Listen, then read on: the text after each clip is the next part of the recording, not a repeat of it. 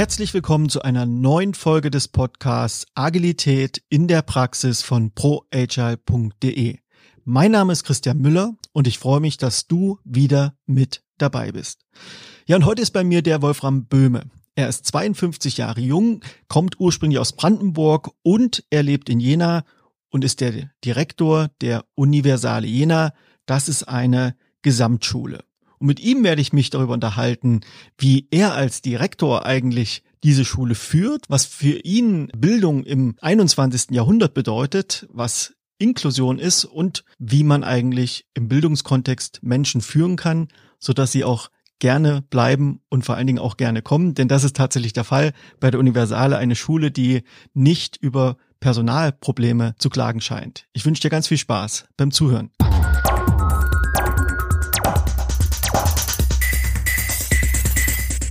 Lieber Wolfram, schön, dass du da bist. Hallo. Hallo Christian, hast du einen riesen Fächer aufgemacht an Themen. Wie viele Tage haben wir Zeit jetzt hier heute? 25 Minuten.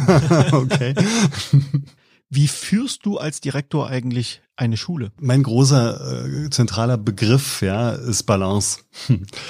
Ähm, ich, das Team meiner Schule hat 60 Pädagoginnen und Pädagogen. Das sind bei uns, die gehören drei unterschiedlichen Professionen an, sind äh, Fachpädagoginnen, sind Sonder- oder Förderpädagoginnen und Sozialpädagoginnen. Und letztere ähm, haben im, als Kern die Aufgabe, Schülerinnen und Schüler ähm, teilhaben zu lassen ähm, an einem Regelschulbetrieb sozusagen, der die eigentlich in älteren Systemen ausgesondert in Förderschulen waren, weil sie verschiedene Einschränkungen haben. Ja. Ähm, das Besondere bei uns ist, dass wir uns als Schule, als wir uns gegründet haben, 2009 war das, äh, von vornherein auf die Fahnen geschrieben haben, dass wir bewusst, also nicht, weil es man es uns aufoktroyiert hatte auf, äh, aufgrund ministerieller Beschlüsse oder dergleichen, sondern weil wir das wollten, dass ähm, Menschen mit jeglichen Voraussetzungen gemeinsam leben und lernen sollten. Und entsprechend haben wir uns ähm, aufgestellt und haben ähm, konnten natürlich äh, uns woanders auch ein Auge holen aber tatsächlich für den Sekundarbereich, in dem wir ja sind, also eine Schule, die ab der fünften Klasse weiterführt, da gab es deutschlandweit im Grunde keine Beispiele. Schon gar nicht dafür für eine Schule, die äh, Schülerinnen und Schüler, denen das möglich ist, kognitiv, äh, also bis zum Abitur gehen. Und das machen wir jetzt seit etlichen Jahren. Ähm, und zurück zu deiner Frage, wie, wie führt man dann so eine Schule? Kannst du dir also vorstellen, dass dort äh, mit 60 Akteurinnen und Akteuren allein, also im professionellen Bereich, dass da eben auch 60 Persönlichkeiten sind, ne? Mit, ähm, mit 60 Befindlichkeiten und ähm, Vorerfahrungen und Prägungen und mit natürlich entsprechend vielen Wahrnehmungen für gleiche Situationen und entsprechend vielen Bewertungen. So. Und da heißt es für mich vor allem zu gucken, was ist denn der richtige Rahmen, in dem, äh, den es braucht, damit die sozusagen erst einmal die auch ins Miteinander kommen können. Also welche sind strukturell und dann von der Prozessführung der, der, der richtige Rahmen. Weil ich davon überzeugt bin und, und meine das auch bestätigt zu finden, wenn die Leute sich wohlfühlen. Wann fühlen die sich wohl? Wenn sie ähm, ihren, wenn sie wissen, sie werden gesehen, sie werden wahrgenommen und sie können Themen, Fragen, die sie selber betreffen, mitentscheiden. Sie können zumindest, werden zumindest in die Prozesse mit einbezogen und werden nicht übergangen. So, also was sind die richtigen, dazu passenden Strukturen und Prozesse? So. So, das ist das eine. Das klingt jetzt vielleicht auch erstmal ganz schön, das kann man sich ja ausdenken.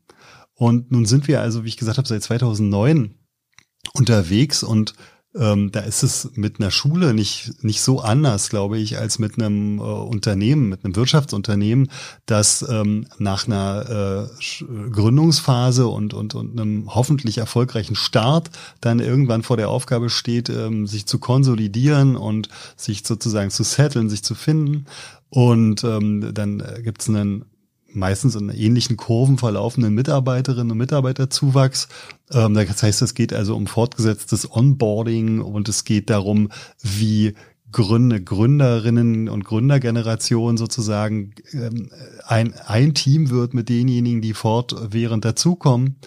Ähm, so, und wenn man so ein Thema hat, dann hat man auch sofort, also auch wir in der Schule haben das, ähm, unterschiedliche, äh, unterschiedliche, sagen wir mal, erste Bedürfnisse. Da gibt es welche, die sind weiter stark in der Dynamik und wollen einen großen Raum an Eigenverantwortung, den sie gestalten können. haben ihre jegliche Not damit, dass sozusagen Termine oder sonst welche Fakten sozusagen über sie kommen. Und dann gibt's auch ganz andere Naturen, die ganz stark darin äh, sich artikulieren, auch in der Forderung, ähm, naja, das, das, das, das, ähm, das Gewachsene nun ähm, zu sichern, ja, und also nicht ständig man kennt das, neue Säue durchs Dorf zu treiben und so weiter. Also will heißen, erstmal langsamer machen und gucken, dass wir uns Strukturen schaffen und auch die Leute wertschätzen. Das sind dann vorzugsweise auch andere Naturen, die ähm, die eben das brauchen, die also oder das schaffen, das leisten, die die Administration leisten, die gute Planerinnen, Planer sind und so weiter, ja. So und und solche, also alleine diese diese naturelle zusammenzubringen in einem in einem in einer, durchaus in einer Wahrnehmung ihrer Unterschiedlichkeit, die sie gegenseitig haben müssen sogar, glaube ich, ähm, aber eben auch dann ähm, sich gegenseitig in der Andersartigkeit und in dem, was nur der jeweils andere so einbringen kann, wertzuschätzen und sich als Team gerade darin zu erleben, das ist sozusagen äh, im, im Grunde der Job. Also ich habe jetzt mitgenommen, ihr habt die Schule gegründet. Es gab noch kein Vergleichsmodell, auch nicht für eure Pädagogik. Also ihr habt gesagt, Inklusion, Menschen mit welcher Art auch immer von Behinderung, die bei euch ganz normal eingebettet sind ins Klassenkollektiv. Und du warst Gründungsmitglied dieser Schule. Ja, wir haben die zwei Jahre lang konzipiert, diese Schule. Ähm, es gab im Primarbereich, also sogenannten Grundschulen, da gab es inklusive Schulen, also unser, unser eigener Träger, der QuerWGV, der hatte im Jahr 2000 eine, eine Grundschule, die gegründet, die auch ihrerseits selbst in Jena schon wiederum Schule gemacht hatte. Ja, also nach, nach diesen Grundprinzipien hat sich dann hier die Triesnitz-Schule, die inzwischen auch eine Gemeinschaftsschule in der Stadt ist, ähm, entwickelt. Äh, also im Primarbereich gab es das, aber im Sekundarbereich, da sind wir weit gefahren und haben dann in Gießen etwa damals eine Schule gefunden, die aber ähm, aus welchen Gründen auch immer, die aber darauf verzichtet hatte, eine Sekundarstufe 2, also eine Oberstufe zu entwickeln und von daher auch das hatten die, hatten, hatten die Leute in Gießen auch so äh, sofort selbst so eingeschätzt, waren die auch sehr äh, begrenzt in der Reichweite, ähm, tatsächlich die gesamte Bandbreite von Schülerinnen und Schülern erreichen zu können. Das kann man sich ganz gut vorstellen. Ne? Also für uns war klar, nur dann, wenn man Abitur anbieten, werden wirklich auch alle kommen. Ansonsten sind per se die Elternhäuser, die so sagen, naja, aber meinem Kind steckt mit Sicherheit jemand, der mal studieren will, der kommt da nicht in Frage. Und dann haben wir quasi eine Selektion, die wir auf der Seite auch nicht wollten wir haben schon ganz viele verschiedene Gesprächsstränge, wo ich gerne reingehen möchte. Ich will trotzdem erst einmal einen Schritt zurückgehen. Und zwar, was war denn deine persönliche Motivation, diese Schule mitzugründen und jetzt schon seit nunmehr 13 Jahren Schuldirektor zu sein? Wo kommst du denn vielleicht ganz persönlich daher? Hm. Also tatsächlich hatte ich ähm, zunächst mal äh, Pädagogik studiert, eigentlich der Fächer wegen, wie das übrigens meines, meinem Eindruck nach äh, die überwiegende Zahl der Lehramtsanwärter, was vielleicht auch ein Problem von Schule ist, machen. Die studieren nämlich, weil sie, so wie in meinem Fall, ich habe gern gezeichnet und war, glaube ich, auch ganz oder bin begabt einigermaßen, aber so Kunst studiert und Deutsch, weil ich auch gern geschrieben habe und, äh, und mich gerne in Texten bewege. So. Also bin ich Kunst- und Deutschlehrer geworden und dann habe ich eine, ähm, eine, eine ziemlich äh, ungünstige oder ja, eigentlich eine fast desaströse Erfahrung in Leipzig gemacht an einem Gymnasium, wo mir insbesondere also aufgestoßen ist, was für ein unfassbar schlimmes Klima in dem Team herrschte. Das waren dort war ein Team von 40 Leuten. Es gab nur zwei männliche Kollegen ähm, und dies, ähm, das mag aber in anders äh, geschlechtlich anders gewichteten Teams vielleicht sich nicht anders darstellen, aber es war ein ein ein ähm, ein Klima des absoluten Misstrauens und äh, der vielerlei Grüppchen und so weiter. Und äh, ich wollte schon schon äh, allein deshalb dachte ich mir, Schule wird nichts für mich. So, aber dann ähm, ich war parallel übrigens ähm, war ich über 13, 14 Jahre ähm, Pressesprecher des, des Festivals in Ruderstadt und ähm, habe auch gedacht, okay, das ist viel mehr für, was für mich in der Richtung was zu machen und hab, bin dann eigentlich nur ähm, aus Vernunftgründen habe ich gedacht, okay, erst Staatsexamen ist ja gewissermaßen äh, nichts wert und mein Lehrer äh, ist sozusagen, man muss das zweite machen. Und dann dachte ich, okay, ich mache das zweite Staatsexamen und hatte dann dann Glück, dass ich in Gera habe ich das gemacht am Roteneum äh, Goethe Gymnasium und hatte da eine, hatte zwei wunderbare Mentorinnen und, und, und wirklich auch ein Klima, wo ich gedacht okay, das kann man doch machen. Hab, hab, eine, hab eine große Nähe äh, zu den Schülern und Schülerinnen empfunden, also damit das, also dieses, das, das, ähm, das äh, Interagieren wirklich mit, mit, mit Schülerinnen und Schülern hat mir selber viel, viel gegeben so. Und dann dachte ich, vielleicht gibt es eine passende Schule. Und, und, und dann ist für mich tatsächlich, da bin ich, glaube ich, auch tatsächlich geprägt, so von der, von der Wendezeit als Heranwachsender, ähm, ist das, was man heute Chancengleichheit oder Chancengerechtigkeit nennt, hätte dieser die Terminus kursierte damals nicht, aber das war schon was, was mich vom von der Grund vom Grundsatz her sehr angetrieben hat. Und dann kam ein gab es einfach schlicht und einfach einen Aufruf in der Zeitung, den ich las. Das nämlich besagte Grundschule aus dem Querwege sozusagen. Da gab es Eltern, Pädagoginnen, die wollten gerne, ähm, dass dieses dieser Weg nämlich gemeinsam unabhängig von den individuellen Voraussetzungen gemeinsam äh, leben und lernen zu können, dass das nicht nach der nach der Grundschule nach der vierten Klasse beendet ist und äh, suchten vor allem nach Lehrerinnen und Lehrern, die auf sowas Lust hatten und sowas entwickeln wollten. Das war 2007, dann haben wir zwei Jahre das Konzept entwickelt. Hier in der Region, diese Schule steht in Jena, ist es so, dass es eine Art Warteliste mittlerweile gibt. Also Menschen möchten gerne, dass ihre Kinder auf eurer Schule ihren Schulalltag verleben. Was glaubst du, woran das liegt? Was macht ihr anders als zum Beispiel eine staatliche Schule, von denen es ja viele gibt? Was unterscheidet euch? Ich sage das jetzt nicht nur aus Artigkeit, das vorweg, dass es genauso tatsächlich in Jena auch äh, staatliche Schulen gibt, die ähm, ein ähnliches Renommee haben wie unsere Schule und die auch inzwischen, das ist, das ist aber, glaube ich, ein Stück weit auch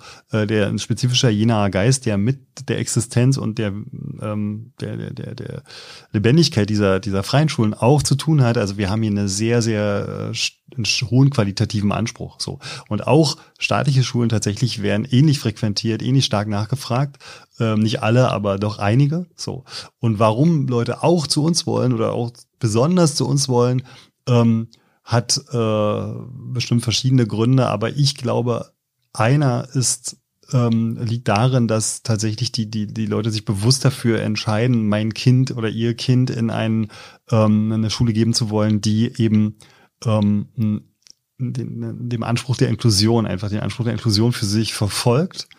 Ähm, ja, oftmals, das denken wir schon auch, mit dem Blick auf das eigene Kind, naja, so ohne ist mein eigener auch nicht. Ne? Das äh, braucht schon mal auch tatsächlich einen, einen, starken individuellen Zugang und Nachsicht und so weiter. Und das können wir, glaube ich, von der Schule dort erwarten. Das äh, wird auch viele äh, zu uns bewegen. Äh, und äh, dann daneben sind, ist es unsere unser Mehrpädagogensystem, das wir haben, also ich hatte das, glaube ich, am Anfang angesprochen, aus drei Pädago äh, pro, pädagogischen Professionen kommt es, setzt sich das zusammen. Ähm, und es ist auch ein deutliches Bekenntnis zu offenen Lernformen. Ja, also wir haben neben den Kursstunden, ähm, die vergleichbar sind von der Anlage her zu dem, was an äh, was, was landläufig so bekannt ist, haben wir Projektzeiten, das heißt äh, zehn Stunden in der Woche, ähm, lernen die Schülerinnen und Schüler projektorientiert. Und wir haben auch in allen Jahrgängen ähm, Selbststudiumsphasen und dazu noch explizit sozusagen dem, dem, dem selbstorganisierten Lernen gewidmete Pro ähm, Formate. Vom fünften bis hoch zum zehnten Jahrgang. Und gleichzeitig ist es auch so, dass ihr erstens, und das unterscheidet euch wohl von staatlichen Schulen, im Grunde kaum Probleme habt, Lehrerinnen und Lehrer zu finden gleichzeitig auch fast gar keine Abgänge habt, also kaum Menschen euch verlassen. Was glaubst du, woran liegt das? Was macht ihr anders als viele Schulen, die im Moment sehr stark unter dem Thema Personalmangel leiden. Wenn wir jetzt in Größenordnung noch aufbauen müssten, dann hätten wir im Moment auch mit dem allgemein, mit dem, mit dem schlicht leer gesaugten ähm, Lehrerinnen und Lehrermarkt zu tun. Aber äh, umso wichtiger ist es, äh, dass, dass wir ähm, wirklich es ernst nehmen, dass es nicht immer nur um Headhunting, sondern eigentlich um Headkeeping geht. Also es geht darum, was, was, was lässt denn Menschen wirklich gern und gut arbeiten und sich sozusagen nicht in einem Entfremdungsraum äh, fühlen, sondern in einem, wo sie als ganze Persönlichkeit bewusst hingehen und sozusagen nicht am Ende des Tages ähm, äh, einen Haken dran machen und dann erst sozusagen ihr Leben starten können. Und das ist, glaube ich, äh, tatsächlich in vielen äh, Organisationen, ich denke auch in etlichen Schulen, die unter einem, unter, also äh, da wirken verschiedene Druckpunkte, ja, die das bewirken, ähm, tatsächlich aber so ist, dass Leute wirklich ähm, viele ähm, mit, äh, ja, mit alle Kräfte zusammennehmen müssen, um dort zu bestehen und dann ähm, wirklich erstmal irgendwie eine große Erholung brauchen und, und irgendwie vielleicht noch ein Rest vom, vom Feierabend so sowas wie Leben bedeuten könnte. Aber nochmal, ja. warum ist es bei euch nicht so? Wir haben zum einen natürlich die mit anderen Schulen so kaum vergleichbare Situation, dass wir schon auch bewusst einstellen konnten. Also wir, da kommt jetzt kein Amt und rekrutiert äh, en gros Lehrerinnen und Lehrer und verteilt die auf Schulen, sondern wir konnten selbst äh, die Gespräche führen mit Bewerberinnen und Bewerbern und haben sicherlich von vornherein auch mh, hm, bestimmte bestimmte äh, Persönlichkeiten angezogen. Ja, die, die, nicht nur die, die woanders jetzt nichts bekommen hatten, weil zu einer Zeit lang tatsächlich der, der, ähm, der Markt sozusagen noch gar nicht wieder frei war, äh, das Land nicht eingestellt hat. Ähm, die sind, denke ich, gar nicht bei uns gelandet, sondern ähm, es sind solche, die, die wirklich von der Idee auch mit der Idee was anfangen konnten. Also das glaube ich auch deshalb ganz eher, weil die sonst schon lange wieder weg wären. Ja, denn das muss man auch sagen, äh, als eine freie, freie Schule sind wir trotz aller Klimmzüge, die der Schulträger macht, nicht in der Lage, eins zu eins das Gehalt äh, zu, zu zahlen, was sozusagen und schon gar nicht, was äh, verbeamtete Lehrerinnen und Lehrer im staatlichen Schuldienst verdienen. Also insofern ist das vielleicht auch nochmal ein besonderer, ein besonderes Ausrufezeichen hinter die Situation, dass wir ein stabiles Team halten können, jetzt schon über Jahre. Äh, und das zum Glück auch in, in, in Fachkombinationen, die, die äh, ja, also in ganz Deutschland ähm, jederzeit gesucht sind. Ähm, das, das ist, das ist wirklich gut und ich denke, also nicht nur das, äh, das dieses, diese, diese ähm, Frage der, Ein, der, der, der, der Einstellungen ähm, war zentral, sondern dass wir uns wirklich auch früh ähm, immer wieder Gedanken gemacht haben und wie man Teampflege, so hat man das früher altmodisch genannt, ja, wie man das betreibt und das und das dann nicht dabei belassen haben, ähm, da irgendwie eine Einladungsveranstaltung zu machen, wo der Arbeitgeber mal äh, einen ausgibt und man vielleicht noch irgendwas Gruppendynamisches macht, einen Vormittag lang, sondern wie man wirklich die Räume beschreibt und ähm, Freiräume dafür auch plant, organisiert, in denen die ähm, Leute richtige Prozesse führen können. Ja, in denen sie nicht nur eine Aufgabe zugewiesen bekommen, sondern auch die Möglichkeit haben, den Weg dahin zu, zur Lösung sozusagen selber zu zu, äh, zu konzipieren und zu beschreiten. Also ich fasse zusammen, ihr zahlt weniger als das typischerweise andere Schulen, vor allen Dingen staatliche, können. Ihr habt im Moment noch wenig Probleme, neue Mitarbeitende zu finden. Und ihr habt einen relativ stabilen Lehrkörper. Das heißt, euch verlassen fast gar keine Pädagogin oder Pädagogen. So kann man das sagen, genau. Also ist, so ist es tatsächlich. Ja. Ähm, man kann nie in die Zukunft schauen, deshalb, ne, man wird jetzt irgendwie mal auf Holz klopfen und so weiter, weil ähm, natürlich man kann viel, man muss ja ganz klar sagen, man kann es als Organisation und, und, und als Führungskräfte sozusagen, wir sind ein Führungsteam, ist auch ganz wichtig, ja, in dem alle, alle pädagogischen Professionen vertreten sind. Also ich, ich denke, das ist strukturell schon sehr, sehr wichtig. Ähm, äh, da kann man schon einiges tun dafür, dass die Leute sich da wohlfühlen und auch keine Entscheidung sozusagen ähm, treffen, zumindest nicht in Größenordnung mal wegzugehen. Ähm, aber natürlich gibt es ganz andere Einflussgrößen, wo man dann einfach vielleicht auch zur Kenntnis nehmen muss, okay, in diesem Jahr sind das dann vielleicht doch mal drei Leute, die uns wehtun, ne? Oder sowas, ja. Und jetzt würde ich trotzdem gerne noch mal ran, ich würde gerne den Nukleus finden, sozusagen. Was, was macht ihr anders? Was ist der Kern eurer Organisationsweise? Warum Menschen sich dafür entscheiden, zu euch zu kommen und bei euch zu bleiben. Das ist ja, ich meine, Menschen finden ist das eine, aber die Menschen zu halten, da bewährt sich und beweist sich letztlich ja etwas, was, wenn wir jetzt mal in die freie Wirtschaft schauen, vielen Unternehmen nicht mehr gelingt. Den gelingt es schon gar nicht, Menschen zu finden in ausreichendem Maß, aber die dann zu halten über eine Zeit, die es braucht, das ist ganz oft noch schwieriger. Und das würde ich gerne mal herausfinden, was macht ihr da anders? Die potenzielle ähm, künftige Mitarbeiterinnen und Mitarbeiter sind ähm, Studierende, im Praxissemester. Ja, die machen ein ganzes Semester, die kommen äh, und mit verschiedenen Fachkombinationen und gehen zum ersten Mal so richtig mit dem Blick auch durch so eine Tür, könnte das vielleicht meine Schule sein? So. Ich denke, dass die überwiegend, wenn nicht alle, bei uns sehr, sehr gute Erfahrungen machen. Die machen die Erfahrung, dass sich jemand um sie kümmert. Also sie kriegen einen äh, Mentor, Mentorin an die Seite gestellt, jemanden, der, der für sie Ansprechpartner ist. Ähm, sie, sie werden unterstützt dabei, erste Unterrichtserfahrungen zu machen. Ich rede jetzt mal nur von dem, was wir machen, äh, nicht davon, was andere vielleicht nicht ganz genauso oder weniger qualitativ, weniger. Also wir reden von dem, was wir machen. Ne? Ähm, so und, und insofern kommen von denen viele die gerne Referendariat, das ist dann der nächste Schritt. Ne? Nach dem Hochschulstudium sozusagen gibt es eine zweijährige äh, Ausbildungszeit an der Ausbildenden, an der Ausbildungsschule. Ähm, das ist eine, sozusagen eine, eine ähm, duales Prinzip. Da hat man die Theorie hat man an einem staatlichen Studienseminar und die Praxis an der Ausbildungsschule. Also ähm, von den Praxissemestern kommen nach dem Hochschulstudium viele und möchten gern bei uns ihr Referendariat machen. Und tatsächlich ist es zuletzt so gewesen, dass diejenigen, die das bei uns gemacht haben, die wollten bleiben. So. Ähm, dann äh, Leute, die nicht direkt, also die potenzielle Wechselkandidaten, aber wir haben auch schon aus tatsächlich aus dem staatlichen Schulsystem eine Kollegin übernommen.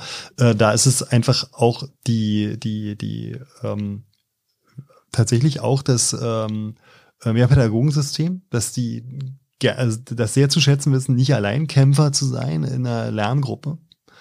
Ähm, und äh, es ist es ist auch die, die, auch, ach so, und dann ist es natürlich ganz klar, dass wir, das, das hören wir ganz oft, dass, dass wir wirklich auch empfohlen werden. Ne? Also es sind ja manchmal sogar auch Eltern, die mit ihren eigenen Kindern gute Erfahrungen haben, die dann wiederum bekannt sind mit jemandem, der selber aber beruflich auf der Suche ist. Also es ist nicht nur so, dass sozusagen Lehrerinnen, Lehrern, Lehrerkolleginnen weiterempfehlen, äh, du das, äh, wenn du keine, keine Lust mehr hast, hier nach sonst wohin zu fahren, dann frag doch mal da, sondern das ist, ist allgemein, glaube ich, dass wir tatsächlich ähm, hm, dass man, dass man über uns überwiegend Guter, Gutes berichtet, ja. Und trotzdem möchte ich gerne noch mal verstehen, wie bei euch Führung, aber auch Zusammenarbeit wirklich funktioniert. Ich kann mir vorstellen, dass wenn ich das als Organisationsmodell auch zulasse, dass die verschiedensten Persönlichkeiten zum Vorschein kommen, dann ist das wahrscheinlich auch nicht immer leicht, sondern ich könnte mir vorstellen, dass es da auch Konflikte gibt. Also wie orchestrierst du das als Direktor? Es ist fraglos so. Also dass, dass natürlich auch wirklich das, die, die, du hast in einem, ich versuche es mal ein bisschen anschaulich zu machen. Ähm, wir haben Meetings, in denen die unterschiedlich zusammengesetzt sind. Also es gibt zum Beispiel ein Meeting, das ist regelmäßig, in dem treffen sich alle Fachpädagogen und Fachpädagogen. Dann gibt es ähm, Meetings, in denen trifft sich ein Doppeljahrgang. Das sind, die sind dann drei Professionsgemischt, aber die, die überwiegend in einem Doppeljahrgang, so sind unsere, ist unsere Schule strukturiert, die lernen immer in zwei Jahrgängen, also die fünf, sechser, sieben, achter etc. So, die die haben auch ein Meeting so. Und natürlich gibt es ähm, gibt es dann also ähm, werden Probleme, wird ein Problem in den Raum gestellt. So, darüber müssen wir jetzt mal reden. Ne? Ich beispielsweise, wie mit einem Schüler umgegangen wird oder wie mit, wie mit äh, noch anschaulicher. Wir haben eine, wir haben eine ähm, in unserem ähm, äh, in unserer IT-Nutzerordnung unter anderem auch eine Regelung für mobile Endgeräte, Handys und Co., der privaten, so. Äh, das, da steht drin, das haben die Schüler mit demokratisch mit beschlossen und mit, mit, mit herbeigeführt, ähm, dass das Handy, wenn es nicht pädagogisch intendiert ist, dann verschwindet das Handy den ganzen Tag über in der Schule, äh Quatsch, in der, in der Tasche, ne? In der Tasche. So. Und jetzt handhaben, auch das liegt ja in der Natur der Persönlichkeiten der Menschen, ähm, die, die Pädagogen aber ihre Aufsicht sehr unterschiedlich der eine guckt halt weg, oder zumindest wird es so empfunden, während der nächste sich als der, derjenige wiederfindet, der immer der, der Gelackmeierte ist, beziehungsweise der, dem, den der Zorn der Schülerinnen und Schüler trifft, weil er der Strenge ist. So. Also das ist so ein typisches Konfliktthema. Ne? Und so, und in dem haben wir, natürlich äh, gibt's dann auch eine, eine Bühne oder wo, wo dann die ganze Persönlichkeit in so einem äh, da, da sichtbar ist, ja, in der Erregung beispielsweise. Und, und da geht's äh, tatsächlich sind wir, glaube ich, schon ziemlich gut darin geworden, dass wir, dass wir ähm, in dem, was wir, äh, wenn wir Großformate machen, also die Meetings in Großformaten machen, wie wir dann sozusagen solche Probleme rationalisieren ähm, versuchen, okay, was ist hier der, der Konfliktpunkt, ähm, was ist deine Erwartung, womit könnt, könnten wir unter Umständen leben sozusagen? Oder brauchen wir einen umfangreicheren Prozess, wer muss beteiligt sein und so weiter. Ähm, also da, da, da haben wir, glaube ich, inzwischen ziemlich gut Muster erworben, in denen sich dann auch Teams selber bewegen, obwohl da jetzt niemand dabei ist, der sie in irgendeiner Weise direkt managt. So, ja.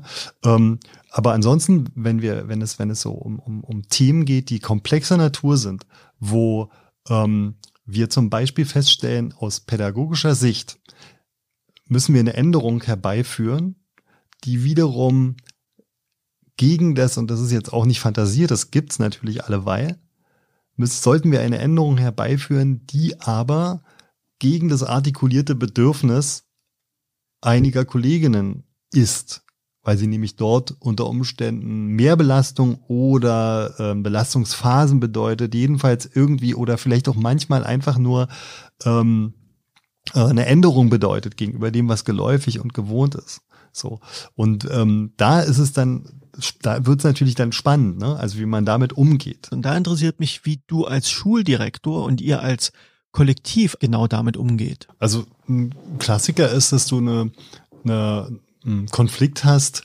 wenn sich hm, das Gros der Beteiligten über eine Lösung weitgehend einig ist und ähm, jemand aber äh, eine besondere Betroffenheit von der Lösung, die da scheinbar äh, schon gereift ist, artikuliert, der vielleicht vorher sich eher auch zurückgehalten hat in der, in der Lösungsfindung und dann äh, sehr massiv artikuliert die eigene Überlastung. Und, ähm, und da habe ich sehr gute Erfahrungen damit gemacht, dass ich ähm, da äh, gern reingehe und zwar mit einem mit mit einer großen besonderen Gleichmut und möglichst das nicht zu bewerten. Es ist auch häufig greifbar im Raum dann, wie die Leute gerade genervt sind sozusagen davon, dass jetzt jemand hier so lospoltert. Und dann versuche ich das ähm, das erstmal zu hören. Ich spiegle, dass ich das höre, dass da, dass da offensichtlich ein großer, ein großer Widerstand da ist und ähm, der möglicherweise in einer ganz konkreten Belastungssituation auch seinen Grund hat. Und den möchte ich mir gerne mit dir angucken oder mit ihm. Und dass wir sozusagen erstmal auf der rationalen Ebene dann doch eine Lösung erstmal so weit committen können und ähm, äh, und, und uns auf eine verständigen können, meine ich natürlich. Und, ähm, und dann schauen, okay, was braucht's dazu, damit die wirklich jetzt noch, das, ich glaube, dazu ist auch ein bisschen in, ähm, Intuition wichtig, ja. Also ist das jetzt was, was man im Prinzip mit einer, indem man nochmal wirklich auch zuhört, dem Raum gibt, was da ein Unbill ist, und ist das in der Sache etwas, was man wirklich noch gut wegklären kann, ja, dann ist das eine gute, eine gute Variante, damit umzugehen. Also grundsätzlich würde ich verallgemeinern, wenn so, wenn sowas auf einem Meeting passiert, ist es besonders brisant. Aber das ist auch, weil du vorhin mal danach gefragt hast, was eben auch die Leute bei uns hält und so. Ich glaube schon, das habe ich sogar erst heute im Gespräch wieder gespiegelt bekommen, dass man tatsächlich sozusagen, wenn, wenn, wenn man irgendwie ein Problem hat, man kann es artikulieren, man darf sich damit zeigen, sozusagen. Und auch wenn das kollidiert mit einem Ziel, was wir jetzt hier gerade haben, zum Beispiel Termintreue an bestimmten Punkten und so weiter, dann werde ich dafür sozusagen nicht abgestempelt, sondern gibt es gemeinsam eine Lösungssuche. An welcher Stelle können wir dich entlasten oder was belastet dich? Und oftmals ist es tatsächlich einfach schon das Gefühl, boah, ich konnte das jetzt hier sagen, was mich erleichtert.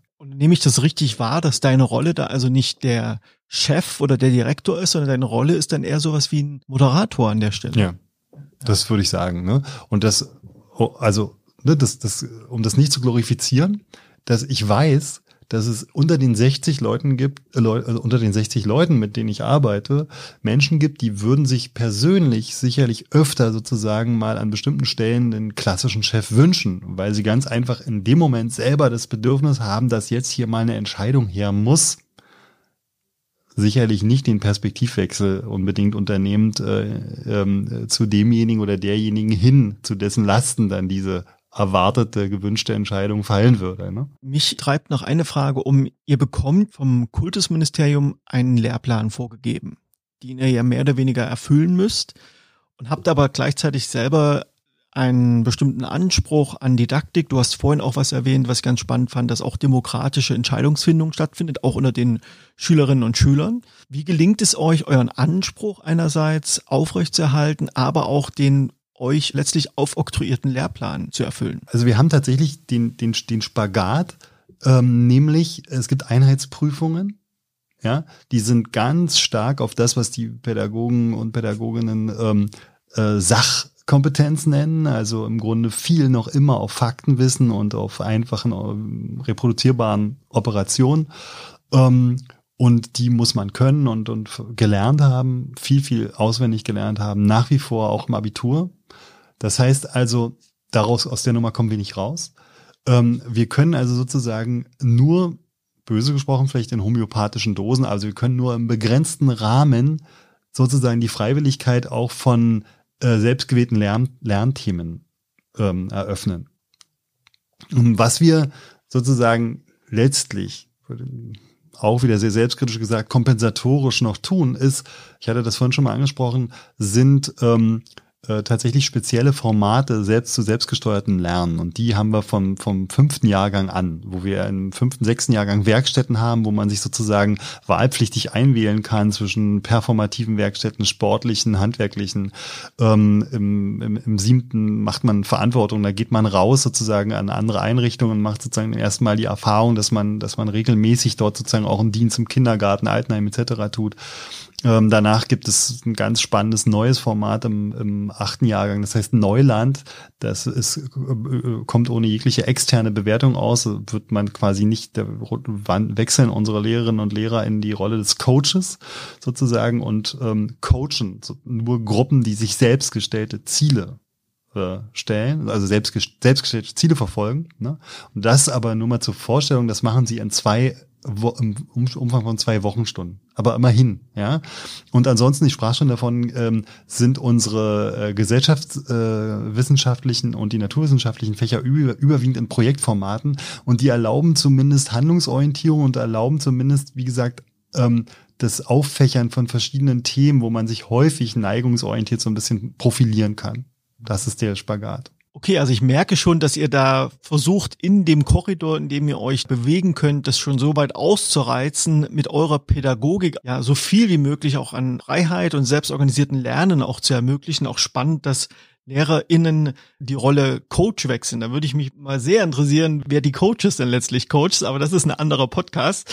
Wolfram, zum Abschluss nochmal, was müsste sich denn im Schulsystem ändern, damit wir auch im Thema Zukunftsfähigkeit und auch als Gesellschaft profitieren können? Ich glaube, dass ähm, von äh, das Ganze vom Ende her zu denken ist. Also wir haben Einheitsprüfungen, ähm, habe ich vorhin schon angesprochen, ähm, die setzen sozusagen den, den Lehrerinnen und Lehrern für ihre jeweiligen Fächer unheimlich enge Korsetts.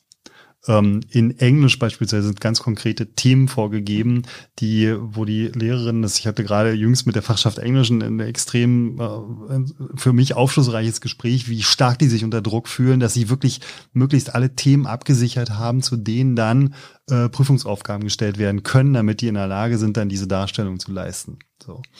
Und so ist es natürlich, äh, also hauptsächlich in den Fächern mit Einheitsprüfungen. Das ist dann ähm, auch in Biologie im Abitur der Fall, wo unglaublich viel auswendig zu lernen ist. Also mit anderen Worten, wir ignorieren an dieser Stelle noch vollständig, dass das schiere Wissen und selbst einfache Methoden ja heute instant verfügbar sind. Und, ähm, und dass alle Schülerinnen und Schüler das ja auch ständig praktizieren im Alltag das, was die wirklich bewegt, sind die innerhalb kürzester Zeit in der Lage, sich draufzuziehen. Die sind alle viel fitter. Also ich würde sagen, nahezu jeder ab siebten Jahrgang ist fitter, ähm, Multimedia-Produkte zu erstellen als alle Lehrerinnen und Lehrer zusammen. Weil die das wollen und deshalb auch schnell lernen. Das ist verfügbar. So.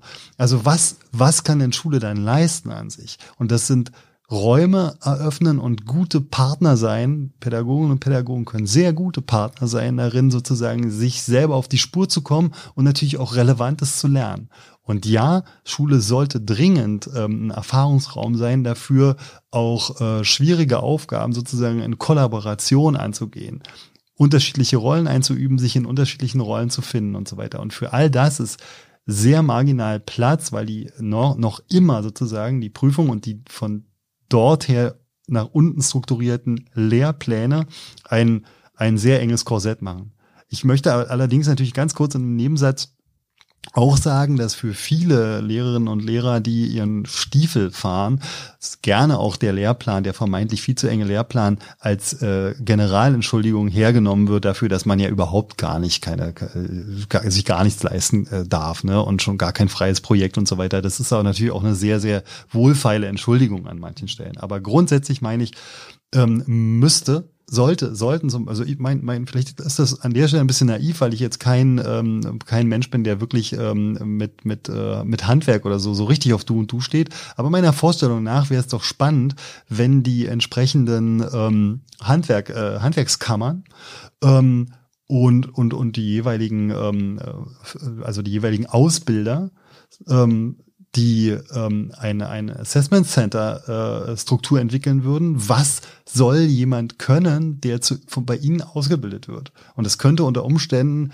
ähm, für einen Zimmermann ja doch ganz anders aussehen als für jemanden, der bei den Stadtwerken irgendwie eine Informatiklehre einschlägt, ne? Oder oder Pfleger wird. So.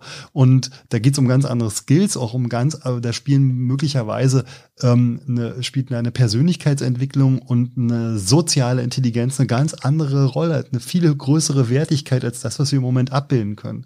Und wenn dann Schule so wäre, dass man sozusagen ab einer bestimmten Stelle ähm, tatsächlich spe sich spezialisieren könnte und dann auch bestimmte Skills entwickeln und nachweisen könnte, dann wäre das aus meiner Warte grundsätzlich für Auszubildende, erstens, es wäre relevantes Lernen, es wäre Lernen, was näher an der Persönlichkeit, an den, an den, an, an, am Individuum liegt und es wäre aus meiner Sicht letztlich viel anschlussfähiger für diejenigen, die am Ende ausbildende Betriebe oder eben auch natürlich Universitäten, Hochschulen wären und so weiter, die das in ähnlicher Weise für ihre Studiengänge machen müssten.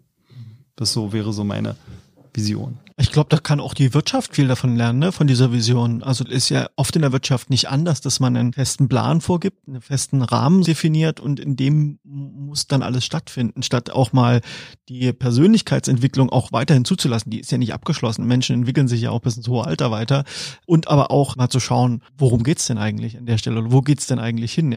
Ich glaube, allein darüber könnten wir jetzt noch, ein, noch einen ganzen Podcast machen. Zum Abschluss, wir sind ja hier im Podcast Agilitäten der Praxis. Es ist ja auch nicht ganz äh, zufällig, dass du da bist. Ihr habt bei euch in der Schule Menschen, die ausgebildet sind als Scrum Master. Ihr habt vor kurzem Retrospektiven durchgeführt. Was habt ihr denn von dem Thema Agilität gelernt? Ihr habt ja euch viele Impulse in den letzten Jahren auch gehört. Was hast du denn da so mitgenommen? Was war für dich vielleicht inspirierend, wo du sagst, da trifft sich was in der Schule, was äh, bereichernd ist? Hm. Also was für mich ganz besonders wichtig war, ist, äh, vorgefunden hatte ich ja ähm, und mitentwickelt, glaube ich auch, und auch gepflegt, eine grundsätzlich hohe Bereitschaft zur Innovation, eine Freude und eine Neugier, äh, innovativ zu sein, sozusagen. Ja? Ähm, und auch neue Dinge zu probieren und, und, und, und ähm, äh, auch eine hohe Fehlerkultur, insofern, dass Dinge schiefgehen können und so. Aber gleichzeitig auch ein gewisses Ungenügen und Unbehagen, dass oftmals die Dinge zu sehr leer laufen. Also, dass wir uns oft treffen und, und, und, und, und, und meinen, oh ja, das müssten wir mal und so weiter. Dann werden Dinge angegangen, aber nicht kontinuierlich fortgeführt. Und äh, mir ist mit, mit agilem Management jetzt äh, tatsächlich, ähm, wird es immer konkreter, dass es, ähm, dass es möglich ist, ähm, sozusagen ein Rahmenwerk sich zu geben und für sich zu applizieren, also was für den konkrete, die konkrete Organisation passt, indem man ähm, äh, genau das sozusagen ähm, absichern kann. Also dass man, äh, dass man sich gut orientieren kann, dass man sich gut verabreden kann, nochmal auch klar kriegt, entscheidende Schnittstellen. Wo ist jetzt wirklich unser Commitment und wo haben wir noch Differenzen? Mit welchen können wir leben, etc. Was sind nächste Schritte, bis wann und so weiter. Also diese Art von, von, von freundlicher Disziplin, ja, die ist ähm, für mich irgendwie so der Clou. Lieber Wolfram, vielen, vielen Dank, dass du dabei bist. Die Kontaktmöglichkeiten zu dir, die packe ich in die Show Notes. Wer also da nochmal darüber hinaus Kontakt aufnehmen will, der findet dort also die verschiedenen Wege, auf denen und über die man dich erreichen kann. Danke für deine Zeit. Schön, dass du da warst. Danke für die Einladung, Christian. Tschüss.